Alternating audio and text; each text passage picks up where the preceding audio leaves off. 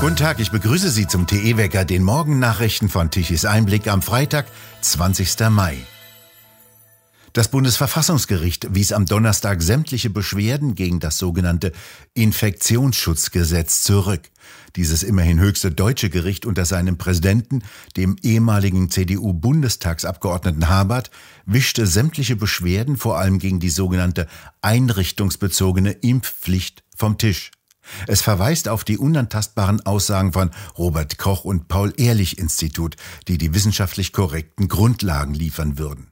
Nebenwirkungen der neuen Impfstoffe spielten keine Rolle, auch nicht, dass die nicht nach geltenden Regeln ausreichend getestet und untersucht wurden. Eine inhaltliche Auseinandersetzung und mündliche Verhandlung fanden nicht statt. Dr. Uwe Lipinski ist Rechtsanwalt in Heidelberg und vertritt 57 Menschen, die sich vor dem Verfassungsgericht gegen die einrichtungsbezogene Impfpflicht wehren wollten, darunter Ärzte, Zahnärzte, Hebammen, Medizinstudenten, Reinigungspersonal, verbeamtete Rettungssanitäter. Die sind alle ungeimpft und wollen dies auch bleiben und haben deswegen geklagt. Herr Lipinski, hat Sie denn der Entscheid des Bundesverfassungsgerichtes überrascht? Ja, also äh, zwar muss man beim Verfassungsgericht immer mit einer Niederlage rechnen. Ähm, die statistische Erfolgsquote von Verfassungsbeschwerden ist ja seit Jahrzehnten ähm, ja, extrem gering, äh, selbst bei Urteilsverfassungsbeschwerden maximal so um die zwei Prozent.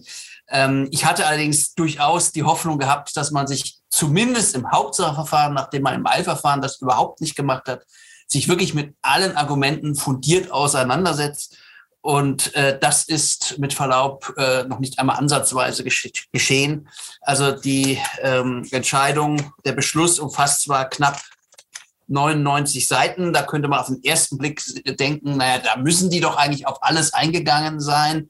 Das relativiert sich aber, wenn man bedenkt, dass da allein so fünf bis zehn Seiten dabei sind, wo das Verfassungsgericht nur die damals im Dezember und jetzt seit März geltenden Rechtsnormen wörtlich wiedergibt. Und im Ergebnis ist auf sehr, sehr viele Einwände überhaupt nicht äh, eingegangen worden. Die findet man auch nicht im Beschlusstatbestand. Also jedes Urteil und jeder Beschluss ähm, besteht ja ganz maßgeblich aus einer Zusammenfassung der wesentlichen Argumente beider Seiten. Und äh, also das RKI und das Paul-Ehrlich-Institut wird sowohl in, dem, äh, in diesem Beschlusstatbestand als auch später in den Argumenten sehr extrem ausführlich äh, wiedergegeben, wogegen ja im Grundsatz nichts einzuwenden ist. Aber wir hätten uns gefreut, wenn das doch bitte auch mal für unsere Argumente äh, gelten würde und wenn man vielleicht auch mal äh, zumindest ansatzweise auch unsere medizinischen Studien mal zitieren würde und vorlegen würde und auch unsere Einwände auf die Stellungnahmen des äh, RKI und des Paul-Ehrlich-Instituts. Es ist ja nicht so, dass das Gericht nur diese Stellungnahmen uns zugeschickt hat und wir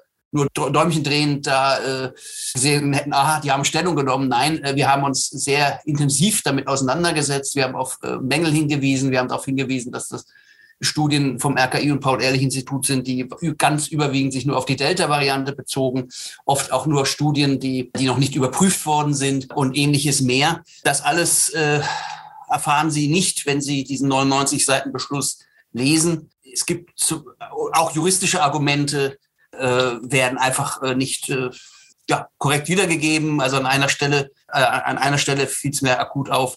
Da wurde gesagt, naja, äh, nach äh, einer Vorschrift 20a Absatz 3, ich glaube Satz 6, wird ja doch auf die Homepage des Paul-Ehrlich-Instituts verwiesen. Da hatten wir unter wirklich klarer bisheriger verwaltungsgerichtlicher Rechtsprechung gesagt, ja, aber der Gesetzgeber muss die nennen die Homepage. Es reicht nicht aus, nur irgendeine Homepage zu nennen. Wird überhaupt nicht auf dieses Argument eingegangen. Also offenbar entweder war die bisherige Rechtsprechung wirklich vieler Verwaltungsgerichte völlig inakzeptabel aus Sicht des Verfassungsgerichts.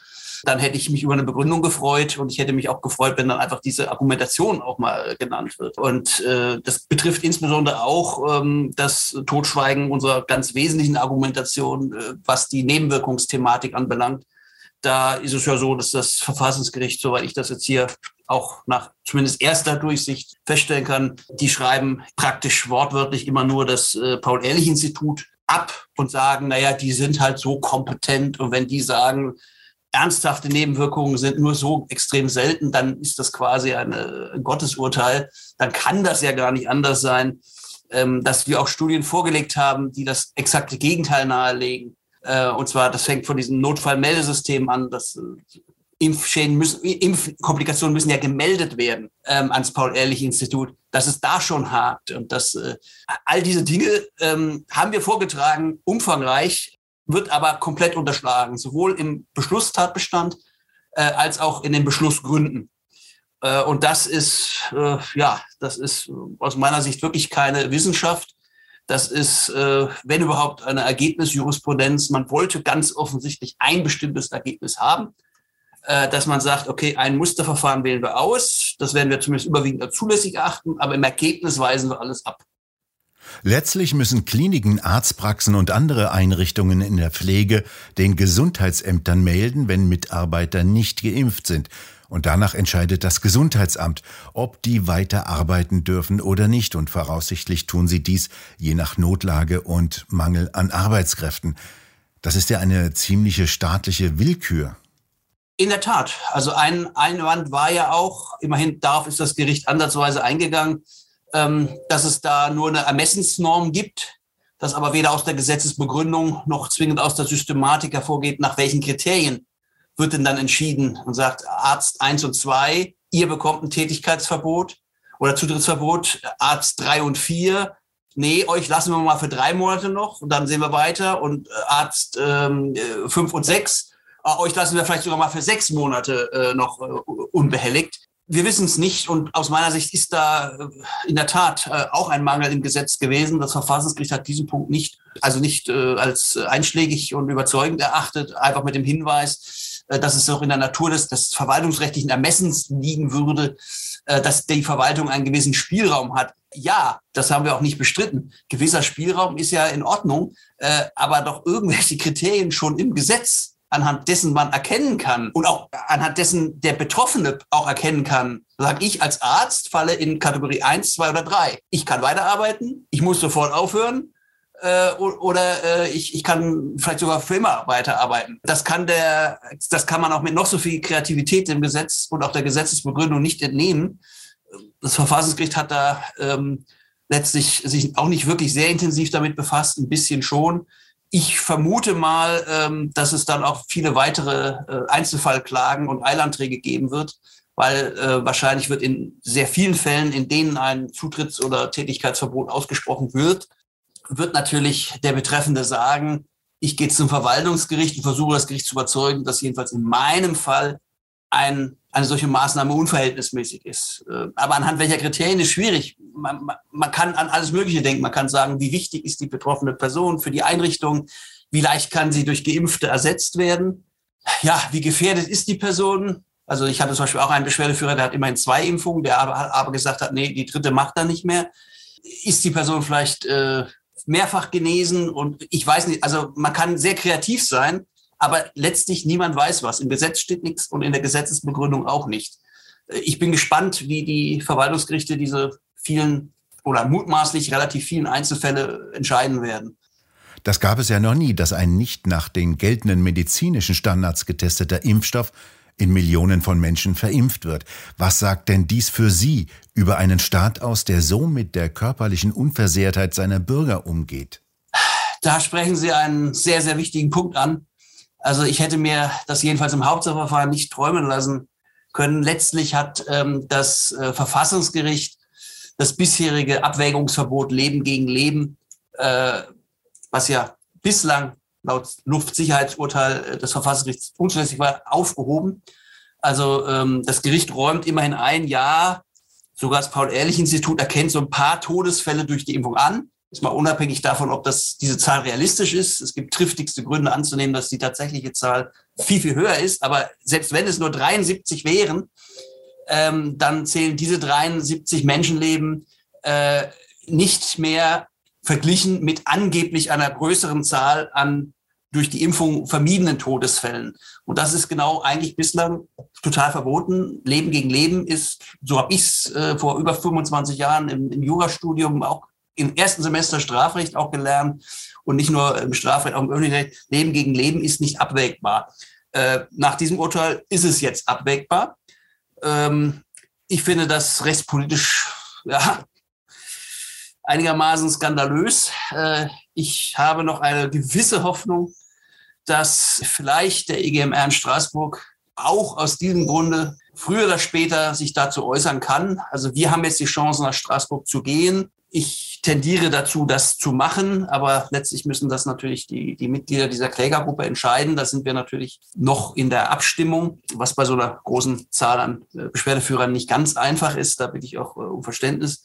Ähm, aber selbst wenn wir es aus irgendwelchen Gründen nicht machen würden, jeder Bußgeldbescheid, der erlassen werden kann, kann letztlich auch mal in Straßburg landen. Es wird zwar lange dauern, aber es ist durchaus meines Erachtens notwendig, dass man hier wirklich auch aus äh, Sicht der Menschenrechtskonvention und der bisherigen Rechtsprechung des Straßburger Gerichtshofs nochmal sehr kritisch auf diesen äh, Beschluss des äh, Bundesverfassungsgerichts das nochmal kritisch überprüft. Herr Dr. Lipinski, vielen Dank für Ihre Informationen. Sprit soll um 30 Cent billiger werden. Der Bundestag verabschiedete am Donnerstagabend einen Gesetzentwurf zur Energiesteuer. Bei Benzin soll die Steuer um 30 Cent pro Liter gesenkt werden. Einschließlich Mehrwertsteuer dann um 35 Prozent. Bei Diesel mit Mehrwertsteuer um 17 Cent. Diese niedrigen Steuern sollen allerdings nur im Juni, Juli und August gelten. Nachbarländer wie Polen haben schon seit längerem Spritsteuern kräftig gesenkt. Heute findet in Berlin in der sächsischen Landesvertretung ein Energiegipfel Ost statt. Nach Informationen der Bildzeitung will auch Thüringens Ministerpräsident Ramelow ebenfalls kommen, um gemeinsam Druck auf Wirtschaftsminister Habeck auszuüben. Der will bekanntlich möglichst kurzfristig den Ölimport aus Russland beenden. Doch dies sei in der geplanten Geschwindigkeit nicht möglich, so Kretschmer, weil die neuen Länder anders als die alte Bundesrepublik in hohem Maße von den Ölimporten aus Russland abhängig seien. Es gehe um die Versorgungssicherheit für den Osten. Energieexperten rechnen damit, dass für einen Stopp der Öllieferungen ein Vorlauf von mindestens sechs bis acht Monaten nötig sei. Nach Angaben des Oberbefehlshabers der NATO-Streitkräfte in Europa sind derzeit mehr als 42.000 Soldaten und 120 Kampfflugzeuge unter seinem Kommando in hoher Alarmbereitschaft. Seit dem Beginn der russischen Invasion in die Ukraine habe man in allen Bereichen und in allen Regionen reagiert, um die Alliierten zu schützen, sagte US-General Wolters am Donnerstagabend nach einem Treffen der Generalstabschefs der 30 NATO-Staaten. Die Zahl der NATO-Landstreitkräfte sei verzehnfacht worden, die Zahl der Kampfflugzeuge, die den Luftraum überwachten, sei um 50 Prozent gestiegen. Für die Abschreckung und Verteidigung auf See stehen nach Angaben von Wolters mehr als 20 Schiffe unter seinem Kommando. Die ständigen Marineverbände der NATO seien aufgefüllt worden, sagte er. Ein Bonner Verlag muss Textänderungen wieder zurücknehmen, die er im Sinne der Genderideologie in einem Manuskript einer Autorin vorgenommen hat. Die Autorin Sabine Mertens klagte gegen den Verlag Managerseminare und wehrte sich damit gegen nachträgliche Eingriffe in ihren Originaltext. Der Verlag muss jetzt die betroffenen Stellen im Online-Angebot in den Originalzustand zurückversetzen. Der Verlag hatte in seiner Zeitschrift Training aktuell aus dem Wort Zeichner eine zeichnende Person gemacht. Autorin Mertens hatte den Verlag mehrfach darauf hingewiesen, keine Änderung zugunsten des Genderns zuzulassen. Dies sei ein Erfolg auf der ganzen Linie, sagte der Vorsitzende des Vereines Deutsche Sprache, Walter Krämer. Es zahle sich aus, gegen die ideologisch getriebene Kindersprache vorzugehen und sich nicht kleinkriegen zu lassen.